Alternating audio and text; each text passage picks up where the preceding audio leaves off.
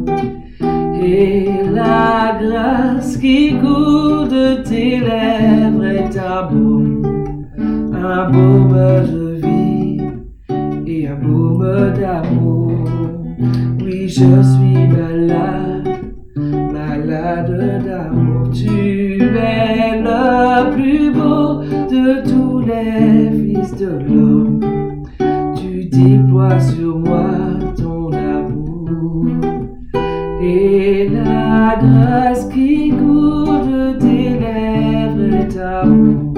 Un baume de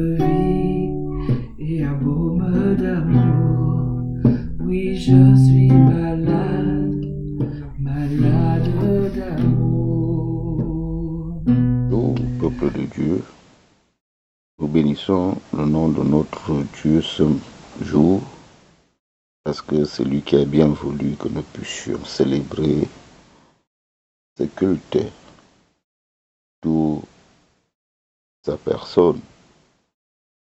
Il lui-même a dit, là où deux ou trois sont assemblés à mon nom, je suis au milieu d'eux.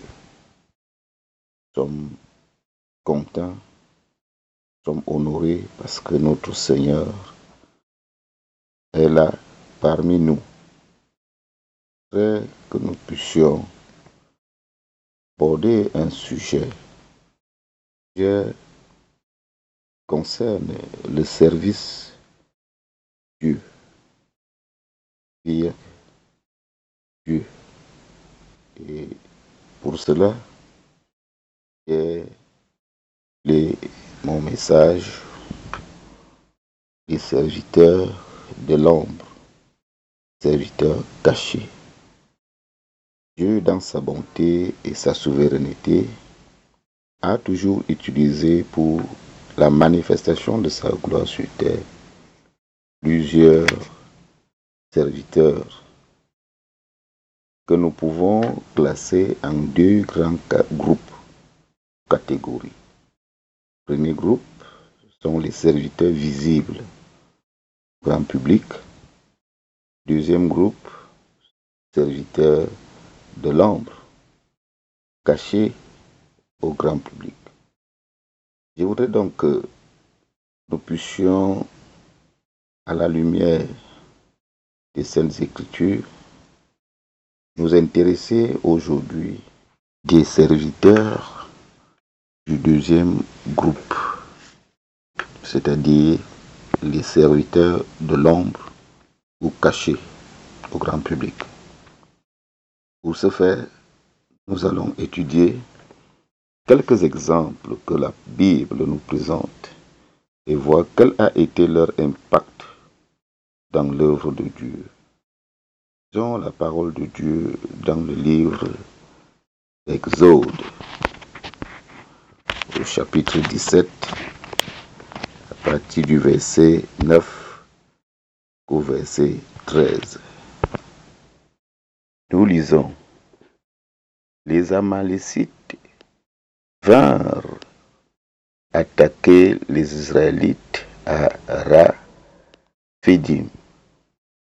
Moïse dit à Josué Choisis des hommes capables de nous défendre et va combattre les Amalécites. Demain, je me tiendrai au sommet de la colline avec le bâton de Dieu à la main. Josué partit combattre les Amalécites comme Moïse le lui avait ordonné, tandis que Moïse, Aaron et euh, postèrent au sommet de la colline. Tant que Moïse tenait un bras levé, les Israélites étaient les plus forts. Mais quand il le laissait retomber, les Amalécites l'emportèrent. Lorsque les deux bras de Moïse furent lourds de fatigue, Aaron et Hugues prirent une pierre et la placèrent près de Moïse. Moïse s'y assis, Aaron et Hugues, chacun d'un côté, lui soutinrent les bras qui restèrent ainsi fermement levés jusqu'au coucher du soleil. Josué remporta une victoire complète sur l'armée d'Amalécites. Chers frères et sœurs, le passage que nous venons de lire nous présente effectivement deux catégories de serviteurs. Serviteurs sont connus du grand public, visibles, c'est-à-dire Josué et les hommes qui devaient combattre. Et c'est cela vont les considérer comme les serviteurs de combat. Deuxième catégorie, c'est Moïse, Aaron et eux qui sont considérés comme les serviteurs de l'ombre. Personne ne les voyait, ils étaient cachés et ils sont considérés comme les intercesseurs. C'est eux qui se tenaient devant Dieu pour intercéder. Et c'est ce groupe qui nous tient à cœur aujourd'hui. Le passage nous dit clairement que lorsque Moïse avait son bâton, l'armée d'Israël était vainqueur. Mais lorsque ses mains se fatiguaient que le bâton, c'est l'armée des Amalécites était vainqueur.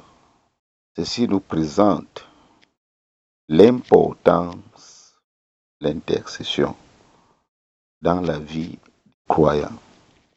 Une figure corps de Christ, complémentarité des membres du corps de Christ.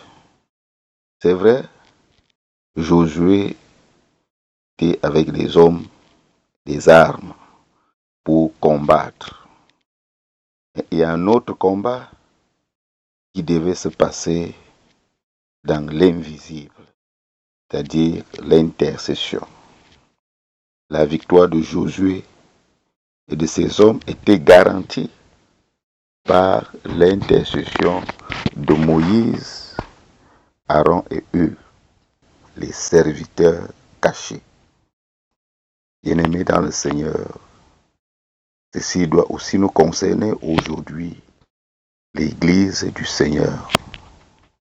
Parce que, en tant que chrétiens, nous devons travailler sorte que les membres du corps de Christ puissent s'interroger. Le Nouveau Testament nous présente aussi ce type de serviteur invisible. Le chapitre 12, l'acte des apôtres, nous présente Pierre en prison, l'église qui intercédait.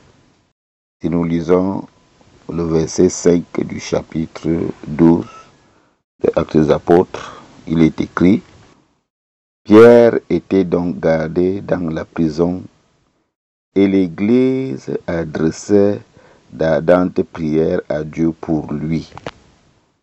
Nous tous reconnaissons cette histoire de Pierre. Il était en prison, il a été emprisonné par Hérode. Et effectivement, c'est au moment où Pierre devait comparaître, dans la nuit qui précédait le jour où Hérode allait le faire comparaître, ce jour que l'ange vient délivrer Pierre de la prison, faire sortir Pierre de la prison. La Bible est claire. Elle nous dit que pendant qu'il était en prison, dans l'ombre, l'Église était en train d'adresser des prières à Dieu. Bien-aimé,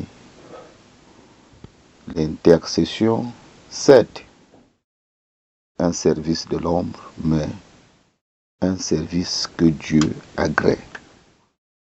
Plusieurs parmi nous sont des intercesseurs. Je voudrais cela bénir le Seigneur et le glorifier pour ces serviteurs qui nous accordent dans notre communauté, parce que nous savons que, que la communauté fonctionne bien, il faut les intercesseurs. Commençons le culte à 15 heures. Mais à partir de 14 heures, il y a un groupe d'intercesseurs qui commence avant que le culte ne débute. Que le Seigneur vous bénisse. Ceux-là qui ont à cœur faire l'intercession. Lorsque nous lisons les témoignages des pères de l'Église, voyons bien que ils nous disent que s'ils ont remporté grande victoire dans le service de Dieu, doivent ces victoires grâce au groupe d'intercession. Grands évangélistes, tous sont unanimes. Dieu s'est manifesté grâce au groupe d'intercession qui était dans l'ombre. Bien-aimé dans le Seigneur, l'intercession est un service de l'ombre, certes, mais elle est indispensable, l'œuvre de Dieu. Un autre exemple de service de l'ombre que la Bible nous présente se trouve dans Actes des Apôtres, chapitre 9, au verset 36. Nous lisons, il y avait à Jaffa, parmi les disciples, une femme appelée Tabitha, ce qui signifie gazelle. Elle faisait beaucoup de bien et donnait de son argent aux autres. Voici un autre exemple de servante de l'ombre, une servante cachée. Tabitha donnait son argent, ses biens aux autres. Lorsque nous lisons toute l'histoire, Tabitha, voyons que Tabitha faisait des robes et tuniques elle habillait les veuves, les orphelins, même les disciples. Que les manteaux que Tabitha faisait étaient ce que les autres puissent se vêtir. Bien-aimé, un autre exemple de serviteur de l'ombre, Tabitha soutenait l'Église avec ses biens et son argent, avec qu'elle avait. Aujourd'hui, nous devons aussi avoir dans l'Église. Qu'il y a encore des disciples du Seigneur dans l'Église. On trouve encore des veuves dans l'Église. On trouve encore des démunis dans l'Église. On trouve encore des pauvres dans l'Église. Mais, constat, il y a moins d'habitat. La parole de Dieu nous dit dans Jacques 1, verset 27, nous lisons, La religion pure et sans tache devant Dieu notre Père consiste à s'occuper des orphelins et des veuves dans leur détresse et à ne pas se laisser souiller par le monde.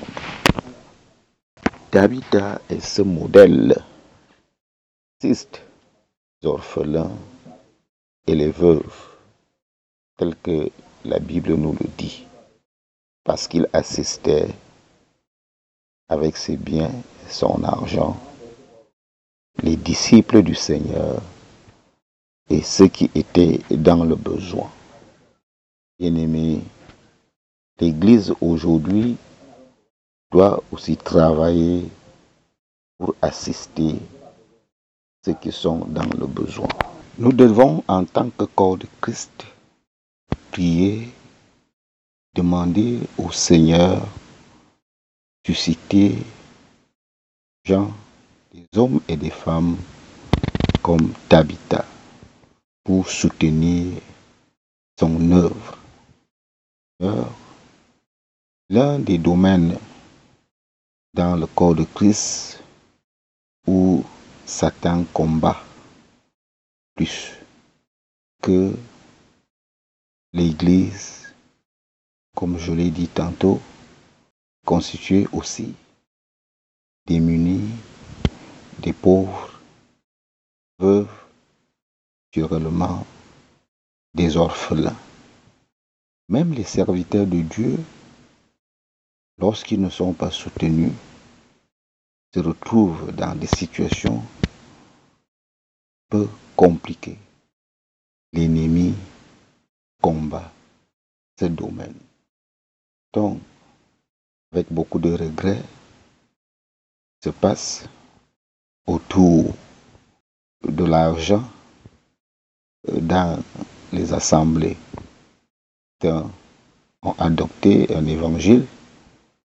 Je n'ai rien contre la prospérité, mais lorsqu'il y a déjà un évangile qui est centré sur la prospérité, un problème. Euh, cela m'amène à repenser à une histoire vécue en 2003. Nous étions dans une communauté. Cette communauté, la vision était plus centrée sur le combat spirituel, c'est-à-dire faisait plus combat, combattre, combattre tous ces esprits qui empêchaient chrétiens de pouvoir s'épanouir. Lors un jour, il y a eu programme de jeunes. Ces jeunes concernaient uniquement combat sur l'esprit de pauvreté. Il fallait donc jeûner pendant trois jours pour combattre cet esprit. Ceux qui ont euh, entrepris de le faire, certains, il y avait un frère.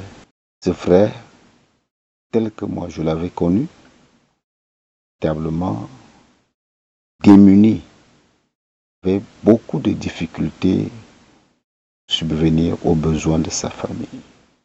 Alors, va prendre, va commencer ce jeûne, pardon. Dès le premier jour, s'est mis à prier dans les tours de minuit. Alors, qu'est-ce qui se passe? Pendant qu'il priait, son épouse et ses enfants étaient dans la chambre. Son épouse a ressenti un besoin. Il fallait qu'elle aille se soulager et il fallait passer par le salon pour aller se soulager. Alors, ne pouvant plus supporter, elle a décidé donc de traverser le salon pendant que son mari était en plein combat. Elle marchait sur pointe des pieds.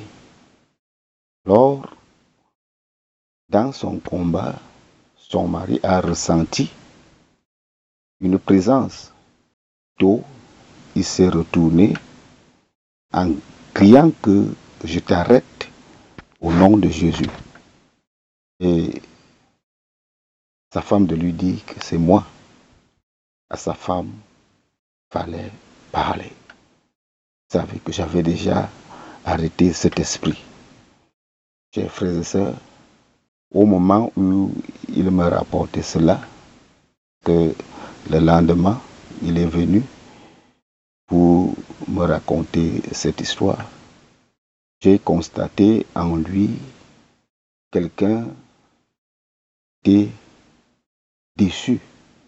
Déçu pourquoi? Parce que selon lui, quand je lui ai posé la question que quand tu arrêtais ton épouse, tu te disais que tu arrêtes qui? À ma question, la réponse qui suivait, c'était arrêté l'esprit de pauvreté. Je lui ai demandé, frère, combat est spirituel ou charnel? Crois que le combat est spirituel, tel que la Bible nous le dit. L'apôtre Paul nous dit, les âmes avec lesquelles nous combattons ne sont pas charnelles. Mais comment toi tu vois que tu peux arrêter donc un esprit senti qu'il était abattu, qu'il était tourmenté, on le dit, par la pauvreté. Et tel qu'il voyait ces moments, se disait que avec ce programme, il va automatiquement barrasser. Je m'étais mis donc à l'exhorter à la lumière de la parole de Dieu et c'est ainsi que Saint-Esprit permis qu'il puisse véritablement se confier moi, me disant qu'il était parti voir un frère au moment où on a annoncé le programme du jeûne, donc quelques jours avant. Il était le rencontrer et ce frère avait des possibilités pour pouvoir l'aider. Il avait fait cela parce qu'il voulait prendre ce programme et il fallait qu'il prenne quelques provisions pour la famille pendant le temps qu'il va combattre dans le jeûne. Et notre frère qu'il était parti voir lui a dit qu'il pouvait bien l'aider, mais qu'il avait peur d'envoûtement. C'est ce qu'il m'avait dit, l'esprit d'envoûtement. Ça veut dire que l'autre frère, s'il lui donne son argent, il va l'envoûter. Bien-aimé, cela m'a touché sincèrement. Finalement, frère lui avait rien donné. Tout sa rage, parce qu'il se disait que véritablement, il était possédé par l'esprit de pauvreté. Et il fallait s'en débarrasser. Chers frères et sœurs, voilà à peu près les choses qui se passent dans les milieux chrétiens. Quelqu'un qui a la possibilité d'aider un autre frère, tel que le Seigneur nous le recommande, trouve plutôt qu'en le faisant, il va perdre ses biens, va perdre ses avoirs parce que l'autre frère va l'envoûter, comme on dit. Nous avons vu Dorcas, je vais dire Tabitha, qui soutenait l'œuvre de Dieu ainsi que les enfants de Dieu avec ses biens et ses avoirs. Jour dans Actes des Apôtres, la Bible nous dit que les chrétiens vendaient leurs choses et amenaient gens qu'ils avaient vendus à l'église. Et tous les biens qui étaient à l'église étaient partagés entre les frères. Paraphrasé. D'où sort-il lorsque je donne quelque chose à un autre frère, ce frère-là va m'envoûter?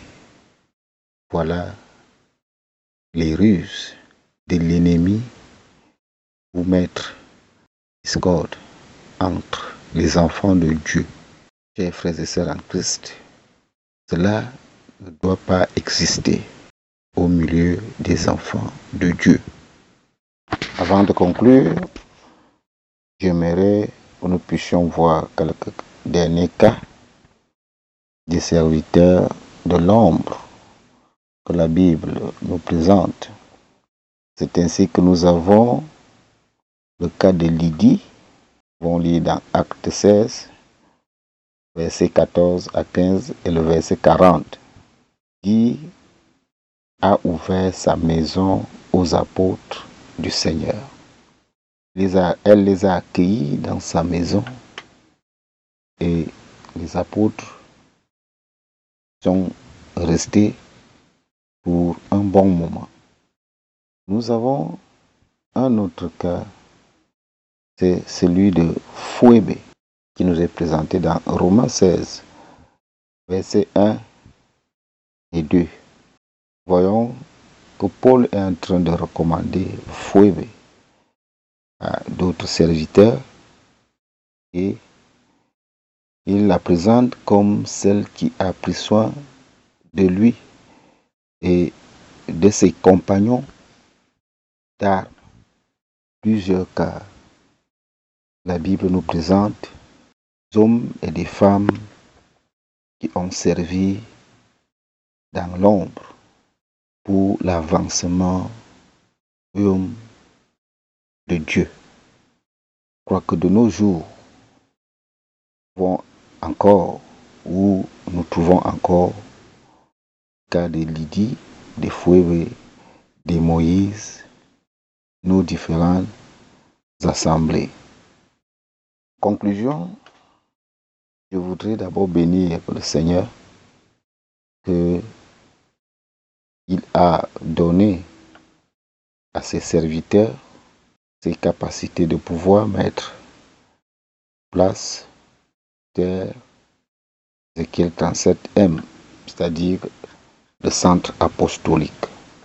Dans ce centre apostolique, je crois que nous retrouvons tous ces services de l'ombre. Nous avons des intercesseurs, nous avons l'association Z37M qui aide et soutient les frères et sœurs dans le besoin. Nous avons des maisons qui sont ouvertes. Des maisons souffle de vie et des maisons centres apostoliques.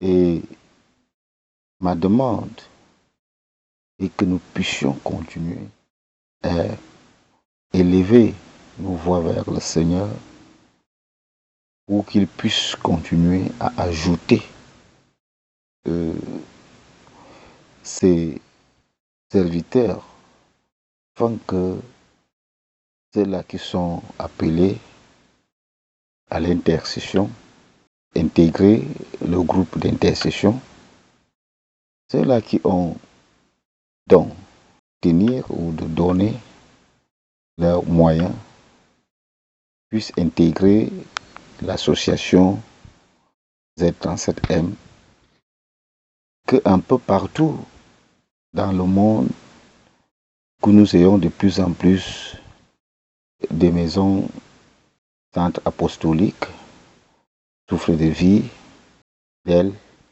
pour que l'armée soit véritablement en marche.